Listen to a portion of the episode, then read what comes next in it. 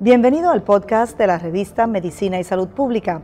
Escuche los avances más relevantes para la medicina en Puerto Rico y el mundo. Si desea ver este podcast en vídeo, puede hacerlo en nuestro canal de YouTube Revista MSP.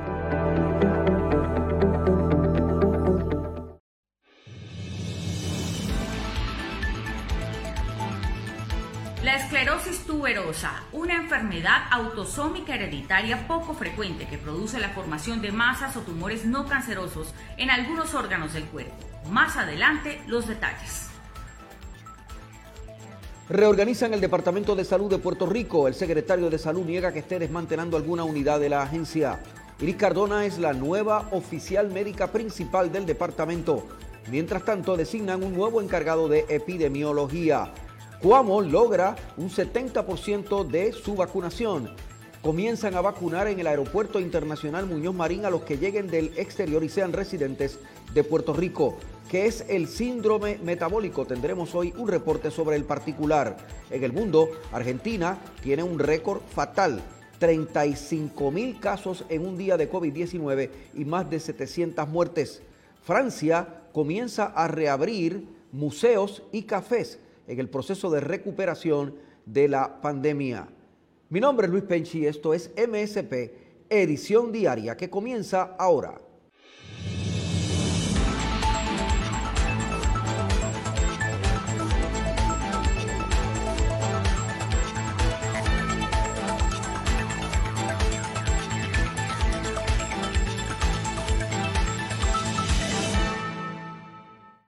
Hay una condición rara en el mundo que afecta a 6.000 personas en el planeta y provoca tumores no cancerosos. Mayerlin Velosa nos trae los detalles desde nuestra redacción internacional. Gracias al compañero Luis Penchi desde los estudios principales de MSP Emisión Diaria. Recuerde la más completa información de salud y ciencia está en www.medicinisaludpublica.com. En Facebook estamos como revista Medicina y Salud Pública y en Instagram como revista MSP. La piel, la retina, los pulmones, los riñones y el corazón son algunos de los órganos que pueden resultar afectados por la formación de tumores no cancerosos que produce la esclerosis tuberosa, una enfermedad rara, incurable y que se estima padecen unas 6.000 personas en el mundo. En el siguiente video conozca más de esta patología. Esclerosis tuberosa la esclerosis tuberosa o complejo de esclerosis tuberosa es una de las enfermedades raras e incurables poco conocidas. Se estima que esta patología afecta a uno de cada 6.000 nacidos vivos en el mundo, siendo considerada la primera causa genética de la epilepsia y el autismo. Es de gran relevancia los estudios médicos que se llevan a cabo sobre esta enfermedad, a fin de obtener un tratamiento eficaz y un diagnóstico precoz en aquellas personas que la padecen. ¿Qué es la esclerosis tuberosa? La esclerosis tuberosa o complejo de esclerosis tuberosa CET es un trastorno genético que genera la formación de tumores no cancerígenos o benignos en órganos vitales, tales como cerebro, ojos, riñones, corazón, pulmones y en la piel. El diagnóstico de ese trastorno se realiza mediante un examen físico exhaustivo combinado con estudios de imágenes puede diagnosticarse en la etapa de embarazo a través de una ecografía de rutina mediante la detección de rhabdomiomas. Es un tipo de tumor cardíaco o después del nacimiento. Esta enfermedad presenta los siguientes síntomas, los cuales pueden variar en cada persona, de acuerdo a la ubicación de los tumores y la gravedad de la enfermedad. Afecta de manera indistinta a hombres y mujeres pertenecientes a cualquier raza y grupo étnico. Anomalías cutáneas, manchas, piel engrosada y lisa, bultos rojizos debajo alrededor de las uñas, tumores faciales semejantes al acné, anomalías en los ojos, tumores no cancerosos con aspectos de manchas blancas en la retina, convulsiones, debido a los tumores en el cerebro asociados con convulsiones, problemas de conducta, hiperactividad, agresión, desadaptación social, lesiones autoinfligidas problemas renales, crecimiento de tumores no cancerosos en los riñones, problemas cardíacos, aparición de tumores en el corazón, problemas pulmonares, formación de tumores pulmonares benignos que pueden causar tos o falta de aire. Discapacidades cognitivas, asociadas con discapacidad intelectual o dificultades en el aprendizaje. Existe un 50% de probabilidad de transmitir la enfermedad a los hijos biológicos. No existe una cura para esta enfermedad, solamente tratamientos para disminuir los síntomas, medicinas, terapia ocupacional, cirugías para tratar complicaciones específicas.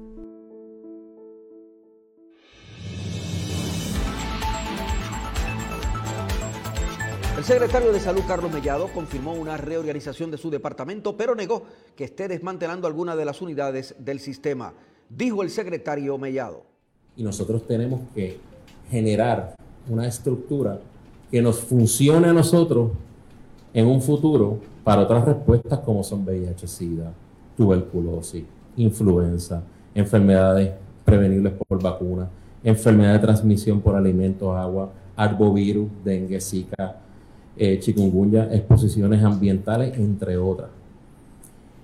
Y habiendo dicho eso, yo quiero dejar meridianamente claro, porque llevamos tres días con una discusión pública, porque se ha llevado a nivel público, de que aquí se quiere desmantelar uno de los seis sistemas que dije que se crearon y que funcionan en el Departamento de Salud. Aquí no se está desmantelando absolutamente nada. Aquí lo que se está haciendo es una estructura gerencial para poder optimizar los recursos y para poder llevar una sola voz al pueblo de Puerto Rico, porque saben que el pueblo de Puerto Rico está pasando por el peor momento de nuestra historia. Un momento donde tenemos una gran cantidad de fallecidos. Un momento donde tenemos un montón de personas que han sido enfermas. Un, un momento donde hay muchas personas que son aisladas en los hospitales. ¿Ok? Y que no tienen el derecho de, no, no pueden ver a sus familiares. Y es un momento donde hay que traer paz, sosiego al pueblo de Puerto Rico. Y es un momento donde hay que decirle a ese pequeño comerciante que perdió su negocio, ¿sabes qué, pequeño comerciante? Vamos a establecer unos protocolos, unos sistemas de vacunación, un sistema de tratamiento anticuerpo monoclonal, un sistema de vigilancia para que tú puedas regresar a tu trabajo, para que tú puedas hacer tu negocio. Porque todo lo que se hace no es para cerrar a Puerto Rico. Todo lo que se hace es para con miras a proteger la población de Puerto Rico y para rápidamente, tan pronto nosotros tengamos una oportunidad y desarrollemos unas estrategias que para eso tengo estos dos caballeros profesionales de la salud excelentes e incuestionables. Con esas estrategias poder avanzar en la pandemia y poder llegar a, la normalidad, que es lo que todos queremos. Que nuestros hijos vayan a las escuelas. Y bajo eso nosotros tenemos, el Departamento de Salud tiene la obligación constitucional de promover y prevenir la salud en Puerto Rico, de educar. Y aquí no puede haber un doble mensaje. No lo puede haber. No puede haber un doble mensaje. Es inaceptable. Y es inaceptable porque cuestionar al Departamento de Salud en sus estadísticas, cuestionar al Departamento de Salud y hacer entender como que se van a tapar estadísticas. ¿Por qué? ¿Por qué razón el Departamento de Salud querrá eh, tapar la estadística? La realidad es la realidad. La realidad la viven ustedes en la calle. Y desde el día uno yo he sido transparente y lo vamos a seguir siendo. Y el sistema rastreo municipal, que es el que está en controversia, eh, va a poder seguir haciendo sus modelos y va a poder seguir haciendo sus análisis y va a poder seguir haciendo su, su estadística. Pero tiene que ser basado en una estructura gerencial, una estructura que le responda al Departamento de Salud y una estructura que con los fondos federales nosotros podamos tener, robustecer nuestro departamento para que cuando acabe el COVID poder hacer lo mismo con todas las condiciones que en Puerto Rico tenemos. Porque esto no es, COVID, el Departamento de Salud no existe por el COVID. El Departamento de Salud existe desde el 1917 y ha sido eficiente en todo momento. Y eso es lo que yo quiero proyectar. Y la figura que se escogió para esto he sido yo. Y yo tengo la responsabilidad de reestructurar el Departamento de Salud que le sirva al pueblo de Puerto Rico. Y vuelvo y repito, eh, aquí vamos a trabajar en orden, aquí nos vamos a sentar. Yo siempre he respetado la discrepancia, la diferencia de criterios porque yo no soy quien para cuestionar el criterio de nadie. Ni lo voy a hacer nunca en la vida, ese no es mi estilo. Pero sí, no voy a permitir, no, lo voy a decir de nuevo, no voy a permitir que se cuestione la integridad del Departamento de Salud, porque aquí hay muchas personas que trabajan, aquí hay muchas personas que trabajan domingos, sábados y domingos, trabajando por el Departamento de Salud. Aquí hay muchas personas que tienen una carrera de años y no es, posible que, de, un momento para otro se les cuestione su integridad. La doctora Iris Cardona, hasta ahora directora del programa estatal de vacunación del COVID-19, se convierte en la nueva principal oficial médico del Departamento de Salud. Sin embargo, seguirá supervisando el programa de vacunación del COVID y otros programas similares en Puerto Rico, dijo la doctora Cardona. 20 años trabajando para el programa de vacunación, asegurando que cada vacuna nueva eh, descubierta o creada por la ciencia, ponerla al servicio principalmente de nuestros niños, pero también de la población adulta. El COVID-19 nos dio la oportunidad de demostrar la importancia de las vacunas en este siglo XXI, porque era algo que ya estábamos acostumbrados a ver, algo de rutina, y ciertamente um, nos permite eh, ponerle o darle la relevancia que tiene este proceso de vacunación. Por lo tanto, agradecida la oportunidad, doctor Mellado, eh, eso es una de las prioridades, completar este proyecto, que nuestra misión es que todo Puerto Rico se vacune y nos dé la herramienta para salir de la situación que llevamos más o menos un año. Amén de eso, el programa de vacunación de Puerto Rico continúa eh, y vienen cosas nuevas, vendrán indicaciones nuevas y probablemente vacunas nuevas para otras enfermedades que podamos o podríamos tener la oportunidad de prevenir. Dicho eso, existen un sinnúmero de enfermedades infecciosas que aquí se vigilan, que no han hecho eh, noticia en los últimos años, pero en años anteriores hemos tenido problemas con dengue, hemos tenido problemas con influenza, hemos tenido problemas con ciertos tipos de meningitis y nos proponemos atender eso, amén del bienestar y la salud de todos los puertorriqueños. Si algo yo puedo decir que he hecho con vacunación, vacunación regular, es poner a conversar lo que es la estructura de salud y todo el componente eh, médico que está afuera vacunando y dando servicio a nuestros niños y adultos. Así que eso mismo lo vamos, esperamos poderlo traducir con todas las encomiendas que el secretario de Salud nos dé. Tal como lo había adelantado la revista de Medicina y Salud Pública, el Departamento de Salud se encamina a tener un oficial de epidemiología que se encargue de todos los proyectos epidemiológicos del país. El doctor José Becerra, un experimentado científico, es el nuevo encargado de este departamento, de esta sección del Departamento de Salud, y lo confirmó en una conferencia de prensa. Muy orgulloso del equipo del doctor Valencia y el equipo de depuración de datos trabajando en conjunto con otros autores de esa publicación pudimos hacerla y poner a Puerto Rico en el mapa de cómo reaccionamos a la pandemia inicialmente. Tengo la experiencia de coordinar el trabajo, supervisaba el equipo de estadística y estadística, el equipo de informática y epidemiología cuando me desempeñé como epidemiólogo en los últimos 20 años de mi carrera allá. De modo que eso me capacita para tratar de armonizar las diferentes estructuras que están creando en este proceso, particularmente un nuevo sistema integrado de información a cargo de la Secretaría de Planificación y Desarrollo, el cual he visto y es muy prometedor y va a ser una infraestructura que nos permita a todas las secretarías y programas en el departamento a poder trabajar con datos estandarizados, uniformes y poder proveer a Puerto Rico con cifras oficiales de dónde estamos en la pandemia. Yo siempre he dicho que lo primero que debemos saber es dónde estamos, altos, bajos, está subiendo, bajando, y cuán rápido en las métricas principales. Y esta nueva este, eh, dashboard que estamos creando, el doctor Zavala, eh, el secretario auxiliar, nos va a permitir eso. Mi aporte va a ser proveer la inteligencia epidemiológica para interpretar esas tendencias y esos números. La segunda prioridad que tengo es eh, poder revisar los protocolos que ubican a los municipios en diferentes franjas de riesgo. Yo vengo de la, de la perspectiva que las escuelas deben ser lo último que se cierra y lo primero que se reabre en una pandemia.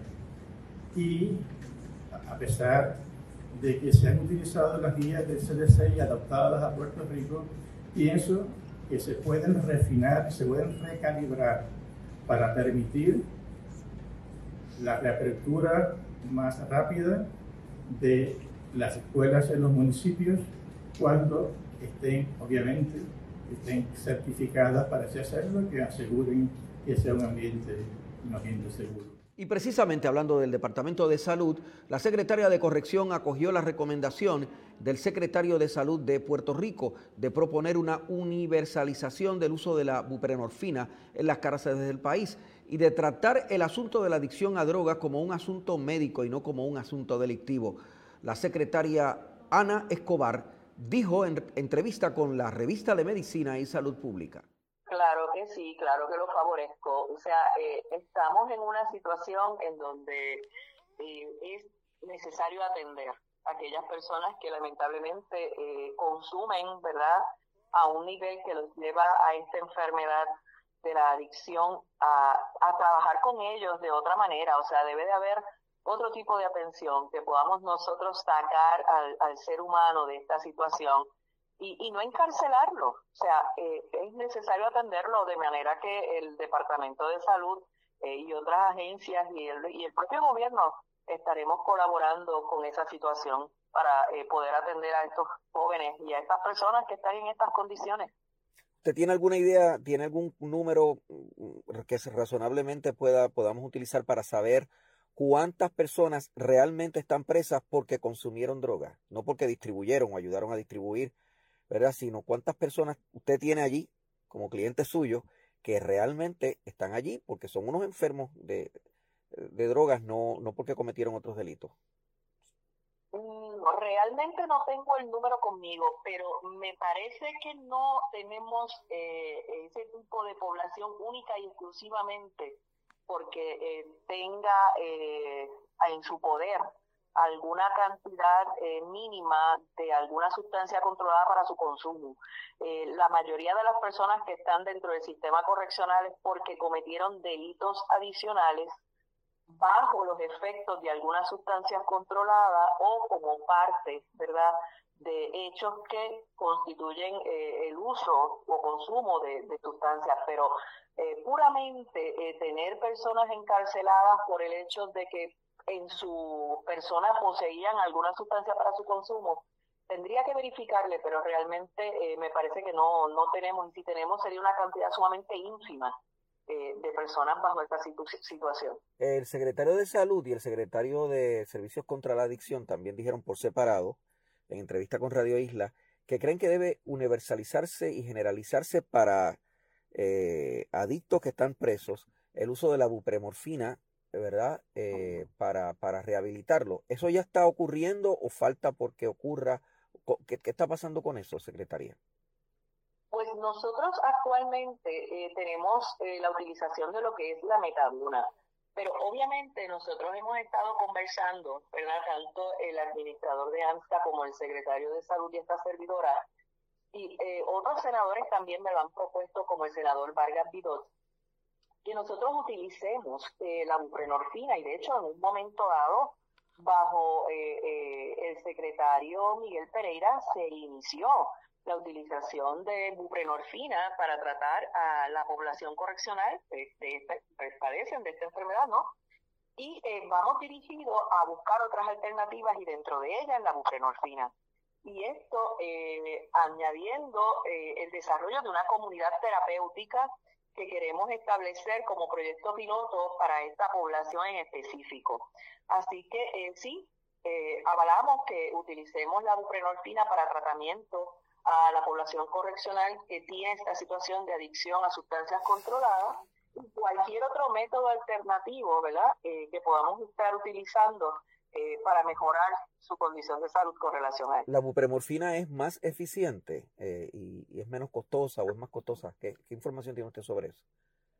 La información que tengo sobre eso es que eh, es más eficiente en el sentido que va eliminando la dependencia de el consumo de alguna otra sustancia. Y en términos eh, de costo, pues eh, no tengo el dato conmigo si es más económico o no, pero sí eh, resulta ser efectivo en aquellos que lo han probado, ¿verdad? Y que se han sometido a este tratamiento. El gobierno de Puerto Rico anunció en las últimas horas que va a comenzar a vacunar a residentes de la isla que regresen del exterior en el Aeropuerto Internacional Muñoz Marín. El anuncio lo hizo el ayudante general de la Guardia Nacional, José Reyes. Mientras tanto, también hablando de vacunación, el municipio de Cuamo logró la inoculación del 70% de su población, dijo el alcalde Juan Carlos García Padilla, que es el vicepresidente de la Asociación de Alcaldes del país. Lunes y martes, vacunamos a sobre 100 de las, de las pocas personas que quedan. Ya yo estoy sobre el 70% de la gente ávida para vacunarse. Y usted está sobre el 70%. Sobre el 70%. Nosotros hemos censado comunidades, Luis, censado eh, muestras grandes en comunidades, según el tamaño de la comunidad y el tamaño de la muestra. Y en todas las muestras del censo salimos sobre el 70% de la gente así, vacunada. Así que, así que ustedes, está, ustedes tienen el eh, inmunidad de rebaño ya, ¿se puede decir eso? Bueno, el doctor Fauci ha dicho que es sobre el 90 ahora con esta pandemia. Nosotros seguimos. Esta semana eh, tenemos, eh, ayer, el lunes y martes tuvimos radio maratón de vacunas donde la gente llamábamos, llamaba y llevábamos la vacuna a su casa, a su negocio, a donde quiera que estuviese. ¿Usted cree que va, va, a llegar al 90% cuándo? Pues yo espero que, que, si los que no se han decidido vacunarse se vacunan, podemos estar en, a finales de junio. Si no, pues, pues ese, ese gas no se va a cubrir nunca y la gente que no se quiere vacunar no lo hace. El síndrome metabólico es el nombre de un grupo de factores de riesgos de enfermedad cardíaca, diabetes y otros problemas de salud. Mayra Acevedo nos trae el siguiente reportaje.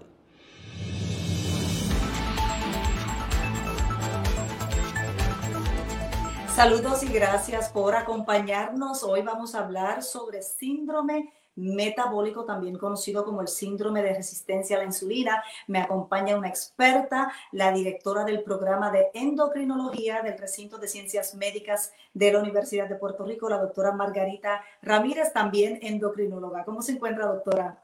Muy bien, muy buenas tardes y gracias por la invitación. Bueno, pues vamos a hablar de, de, qué es el síndrome y a cuántas personas afecta. Comencemos con describirlo. Bueno, básicamente este, se encontró, ¿verdad? Que eh, hay un, conglomerado eh, de condiciones que cuando se juntan, pues aumentan no solamente eh, el diagnóstico de diabetes, sino de enfermedad cardiovascular. Y más o menos como para los 1988, el doctor Raven acuñó el término de síndrome X para describir este conglomerado, ¿verdad?, de condiciones que se asocian, este, más que nada a la, al, problema de obesidad que estamos teniendo, ¿verdad?, en, la, en las últimas décadas. Así que básicamente así fue que empezó. Es decir, que ahora hay más personas eh, con propensidad a este síndrome porque sabemos que el problema de la obesidad es casi una epidemia, tanto en Puerto Rico como en Estados Unidos, ¿verdad?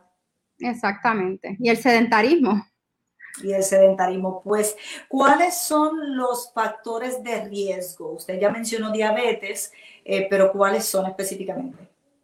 Bueno, realmente este, el, describir el síndrome metabólico en un paciente eh, es más bien para ver el riesgo que tiene ese paciente a desarrollar diabetes. O sea, que ya después que el paciente tiene el diagnóstico de diabetes, eh, hacer el diagnóstico de síndrome metabólico es más bien académico, ¿verdad? Porque es para, para definir un riesgo de diabetes. Así es que toda persona que tenga eh, obesidad, que tenga problemas, ¿verdad?, de, los lípidos, este, con mayor riesgo de eh, resistencia a insulina, que esto se ve más bien en las familias, ¿verdad? Sabemos que la diabetes, pues, es algo familiar.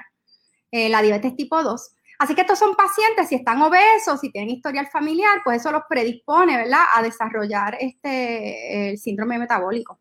¿Y qué otros factores de riesgo? Porque usualmente la persona con obesidad, ya con diabetes, también presenta otras comorbilidades. ¿Cuáles son esos otros factores? Bueno, para hacer el diagnóstico de síndrome metabólico, este, tienen que haber eh, al menos de dos a tres de, las de los criterios ¿verdad? que se utilizan para hacer el diagnóstico.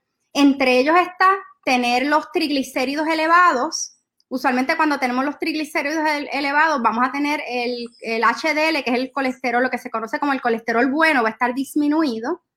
Este, vamos a tener también, dependiendo de, quién sea que formula los criterios, hay unas personas que utilizan la circunferencia de la cintura para determinar, ¿verdad? Este, la obesidad eh, abdominal, que es la que realmente más se ve asociada a, estos problemas eh, cardiovasculares. En el caso de los varones, pues una circunferencia de, cintura mayor de 40 y en las mujeres mayor de 35, pues ya se considera, ¿verdad? Este, obesidad abdominal. Eh, tener un azúcar eh, mayor de 100 en ayuna, pues eso también va con resistencia de insulina y aunque no tenga el criterio de diabetes como tal, ya eh, cumple con uno de los criterios eh, del síndrome metabólico. Eh, aparte de esto, pues tenemos también la alta presión. Sabemos que todos estos pacientes que tienen esta predisposición a la diabetes y que están obesos, pues usualmente van a tener también aumento, ¿verdad?, en la presión sanguínea. Así que este es otro de los factores que se utilizan para eh, determinar que ese paciente tiene eh, síndrome metabólico. Uno, puede uno debe tener al menos dos de estos criterios para uno entonces hacer el diagnóstico. O sea que cuando ya hay esa grasa abdominal, esa barriga, pues no solamente es un asunto estético, es un, una alarma, es un síntoma de alarma y hay que ir a verificarse el nivel de todos esos eh, indicadores que usted señala. Exactamente, es algo que es totalmente prevenible. ¿Y qué eh, grupo está a mayor riesgo, doctora? Y si hay, eh, digamos, mayor propensidad de mujeres u hombres.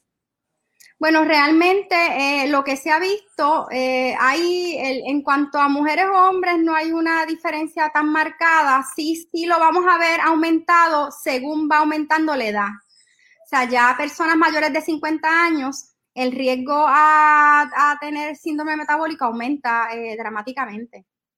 ¿Y cuáles pueden ser? Y obviamente el historial familiar. ¿Y cuáles pueden ser las consecuencias de tener y desarrollar este síndrome metabólico? Bueno, el, el, lo que obviamente nosotros cuando vemos este conglomerado de criterios en una misma persona, eso lo que nos dice es que esa persona está a más riesgo que la población general a desarrollar diabetes. Pero también se utiliza para definir riesgo cardiovascular. No se supone que, diagnosticar el, síndrome metabólico sea para riesgo cardiovascular, es más bien para riesgo de diabetes, pero sabemos que todos estos son factores de riesgo cardiovasculares. Por lo tanto, estos pacientes, el problema mayor es que van a, estar bien a riesgo de desarrollar eventos cardíacos. Y esto es el, el problema mayor porque realmente eh, la diabetes, eh, el diabético, el problema mayor que tienen y de mortalidad es por enfermedades cardiovasculares. Así es que lo que se ha visto es que aunque cada uno de estos factores de riesgo que están dentro del síndrome metabólico son factores de riesgo cardiovasculares, lo que hemos visto, que por eso es que se conglomeró en este, en este síndrome, es que si tú tienes todas estas condiciones a la misma vez, tu riesgo cardiovascular aumenta dramáticamente, eh, más allá que si fuéramos a coger cada condición por separado. O sea, que el tenerlas todas a la vez te aumenta mucho el riesgo. Y aumenta, supongo, también el riesgo de accidentes cerebrovasculares. Exacto. Ahí se incluiría todo lo que es vascular, que incluye cardio como cerebrovascular, o sea que sí, y periferovascular también, que eso incluye las gangrenas en las piernas, las amputaciones, todo esto también este, son problemas vasculares como tal. y todo eso va a estar aumentado. ¿Y habrá alguna asociación también con uno de los tipos de demencia, que es la demencia también vascular? Bueno, definitivamente lo que se ve más común en los pacientes este, diabéticos, ¿verdad? Especialmente los que pues, no se cuidan, es que al pasar el tiempo van a, tener unas pequeñas isquemias en el cerebro eh, y no necesariamente te va a dar eh, el accidente cerebrovascular típico, ¿verdad? Donde el paciente tiene el stroke y tiene déficit, ¿verdad? Este neurológico, sino que estos son isquemias pequeñitas que no son obvias, pero que sí van llevando a una eh, senilidad prematura en el paciente. El paciente empieza a olvidársele las cosas, ¿verdad? Este, tiene estas deficiencias cognitivas que no necesariamente son eh, las esperadas para la edad del paciente. Sabe que no solamente la condición puede llevarte a la muerte, sino a gran deterioro de calidad de vida que sería precisamente después de ese tipo de accidentes cerebrovasculares. Exactamente. Pues entonces, ¿cómo lo prevenimos, doctora? ¿Cómo, ¿Es prevenible? ¿Es tratable? Bueno, todos sabemos, ¿verdad? La recetita básica que es eh, dieta y ejercicio eh, es lo más sencillo. Eh, es importante bajar de peso de la forma que sea. Ahora mismo hay una serie de medicamentos que aunque son para diabetes, se pueden utilizar también para disminuir el riesgo a desarrollar diabetes y también para disminuir la obesidad. O sea que realmente estamos viendo una serie de herramientas, ¿verdad? De medicamentos que, se, que pueden ser utilizados en estos pacientes para ayudarlos a hacer estos cambios en sus hábitos de vida, porque es lo más importante. También es importante eh, evitar otros factores de riesgo como lo son el fumar, eh, es, importante, ¿verdad? Si un paciente, un paciente que tiene estos riesgos, si fuma, le triplica y muchas veces le, hace cinco veces mayor el riesgo de desarrollar este, problemas eh, vasculares.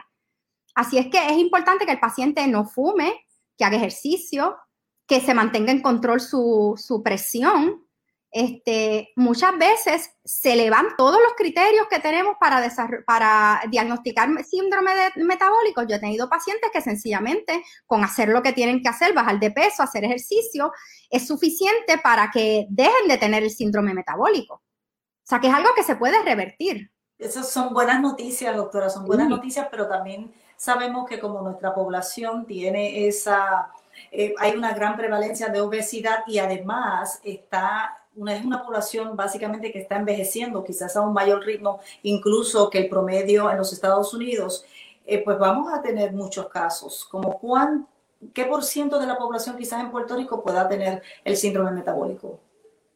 Este, estadísticas, ¿verdad? Recientes no tengo, pero sí es más del 55%. O sea que es una, es una cantidad, es la mayoría de las personas podemos decir que la mayoría está, están en eso. Este, y lo triste es que quiero traerlo, ¿verdad? Este, a este foro es que estamos viendo mucha obesidad infantil y lo que se está viendo es que estos, estos niños que están padeciendo ahora de diabetes tipo 2, que eso no se conocía, ¿verdad? Que inclusive los pediatras han tenido que aprender a manejar diabetes tipo 2, porque eso no se veía en esas edades se ha visto que estos eh, niños que desarrollan diabetes temprano en su vida eh, desarrollan las complicaciones mucho más rápido, mucho más severa y se les acorta la vida dramáticamente, o sea que están muriendo jóvenes. Así es que esto es eh, algo que se tiene que tomar en cuenta, que se tiene que, que llevar a cabo algún tipo de acción para evitar que esto siga, porque vamos a tener una generación completa que se va a perder. Eh, porque es demasiado prevalente entre los, los niños ahora mismo la obesidad. Pues doctora, tanto más importante la intervención del médico primario, el médico de familia, eh, se está detectando en esa etapa el, La, la, persona propensa a este síndrome de manera que, que se pueda trabajar a tiempo. Bueno, lo más importante eh, en cuanto a, prevención eh, con los médicos primarios es que tiene que haber educación también del médico. Es importante eh, porque, por ejemplo, si tú vas a un endocrinólogo, este, nosotros definitivamente vamos a, hacer mucho hincapié en, en, lo, de cambio de hábitos. Pero pues mucho médico primario pues no, quizás no hace hincapié Este, y es importante que se empiece a tratar la obesidad como parte de, de, la lista de problemas que tiene ese paciente. Que si va el paciente a tratarse por una hipertensión, uno no se enfoque solamente en la hipertensión. O sea, si el paciente es obeso, hay que traer eso a colación. Lo importante aquí es ver cómo uno puede eh, eh, pues abordar a ese paciente sin que el paciente, ¿verdad?, se nos retraiga y pues no, ¿verdad? Que esa es la parte que es más difícil, porque si el paciente viene para que le traten la presión y tú le dices que está, que está obeso, pues a veces eso, eso hace que el paciente pues no quiera, eh, o sea, no lo va a tomar de buena forma. Así es que la educación al médico primario ahí para cómo abordar a este tipo de pacientes es bien importante para que ellos se sientan más cómodos de traer esta, ¿verdad? De traer este problema este, con sus pacientes. Pero ¿y en qué momento debe intervenir el, el endocrinólogo? Bueno, nosotros quisiéramos que nos lo refirieran mucho antes, ¿verdad? Desgraciadamente, por ejemplo, un paciente diabético nos los vienen a referir muchas veces cuando ya el paciente tiene un montón de complicaciones que, que a veces no, no, son reversibles. Y nosotros quisiéramos cogerlos antes de eso, cuando están todavía en la etapa de prediabetes. Por eso es bien importante ahora que se está esté usando la hemoglobina glucosilada que se le manda a todo el mundo casi de rutina, que eso no se hacía antes, pues ya uno puede detectar mucho antes eh, la prediabetes. Así es que ese es el momento para que nos los envíen. Un paciente que está eh, obeso debe verse con un endocrinólogo, aunque todavía no tenga disturbios, ¿verdad? Este, en, en, sus azúcares. Eh, porque nosotros podemos hacer algo a tiempo. Y eso incluye, como dije, la población este, de, de, los niños y adolescentes. Deben verse con un endocrinólogo este, desde temprano. Claro, y en caso de que el médico primario no haga ese referido, si el padre, madre, tutor está educada sobre el tema o educado, pues puede pedir y exigir que se refiera a un endocrinólogo. Pues ahí las escuelas tienen mucho que ver de que haya, ¿verdad?, profesionales en las escuelas que le midan la grasa a los niños, le, le hagan, ¿verdad?, su medida de índice corporal, este, que sean este, datos objetivos que ellos puedan utilizar para decir, mira, tu hijo se sale de esta norma, hay que intervenir de alguna forma. Yo creo que eso en las escuelas es bien importante, ¿verdad? Eh, porque desgraciadamente cuando en tu casa tu papá y tu mamá son obesos, es muy probable que los niños sean obesos y van a aprender ese tipo, ¿verdad?, de, comportamiento. Así es que esto es algo que hay que, que, bregarlo en un foro más, este, ¿verdad?, de salud pública. Claro, y lo pueden ver también, ¿verdad?, como algo normal. Pregunto también, doctora, en la pandemia hay estudios que indican que las personas aumentaron un promedio de 20 libras. Significa que vamos a ver, producto de esta pandemia, también un problema, ¿verdad?, mayor de obesidad y por consiguiente quizás también de más casos de síndrome metabólico. Bueno, definitivamente yo lo he podido ver en mis clínicas, ¿verdad? Este, lo, lo bueno de cuando es un aumento en peso relativamente reciente, es que usualmente ese es más fácil de que lo bajen más rápido. Y por lo, por lo menos en la experiencia que yo he tenido en estos primeros meses del año, es que todos esos pacientes que me han llegado con, eh, con ese aumento en peso están bien motivados a, a bajarlo porque saben que fue algo reciente. Así es que ahí es que uno tiene, ¿verdad?, que empujarlos un poquito y que vuelvan a caer en tiempo y a volver a los hábitos que tenían previamente. O sea que realmente eh, por lo menos en, mi grupo de pacientes, he visto que sí han querido bajar rápidamente lo que ganaron durante la pandemia. Pues esas son buenas noticias y también el hecho de que sí se puede no solamente prevenir, se puede tratar para revertir la condición. Exactamente, hay esperanza, hay esperanza. Pues doctora, para más información sobre este síndrome, yo sé que el recinto de ciencias médicas tiene también un gran programa educativo para la comunidad. ¿A dónde podemos referir a las personas interesadas? Bueno, este, nosotros tenemos en, la, en las clínicas de la Escuela de Medicina, eh, el, no sé si dar el teléfono. Sí, adelante. Y en el 787-758 7908 se puede sacar este cita. También tenemos eh, la sección de endocrinología. Nosotros tenemos un programa, como al ser un programa académico, se da mucha orientación al paciente. Tenemos educadoras en, diabetes, este, tenemos nutricionistas.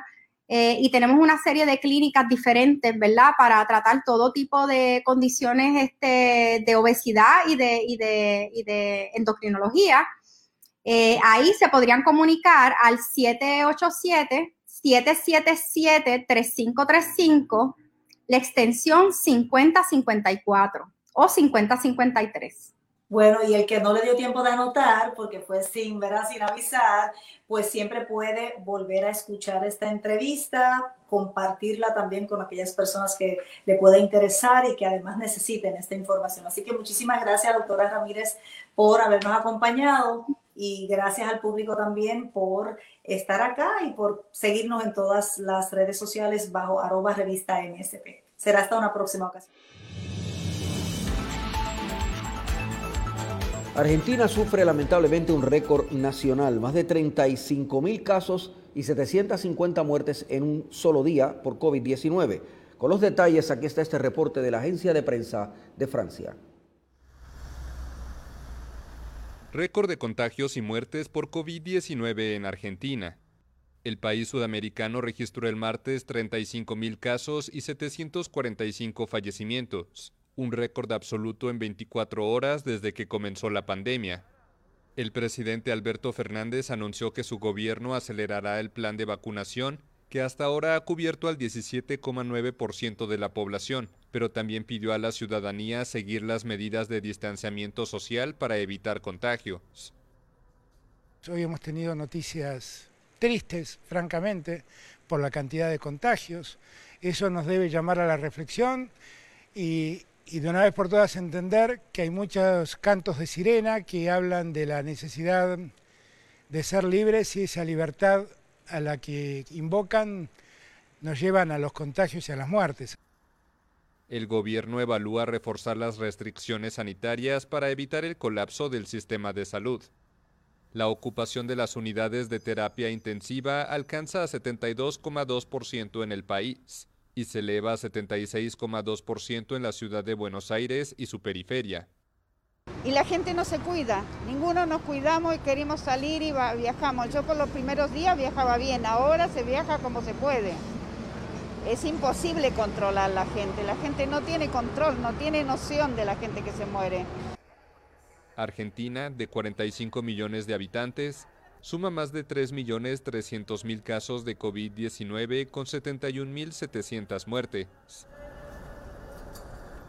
Francia reabre cafés y museos después de seis meses de cierre por la pandemia del COVID-19, según el reporte de AFP, la agencia de prensa de Francia.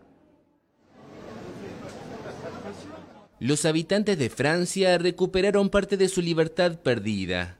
Tras más de seis meses de duras restricciones para contener la expansión del coronavirus, a partir del miércoles las personas pueden volver a comer o tomar algo en las terrazas, que no deben exceder el 50% de su capacidad y el tope de seis personas por mesa.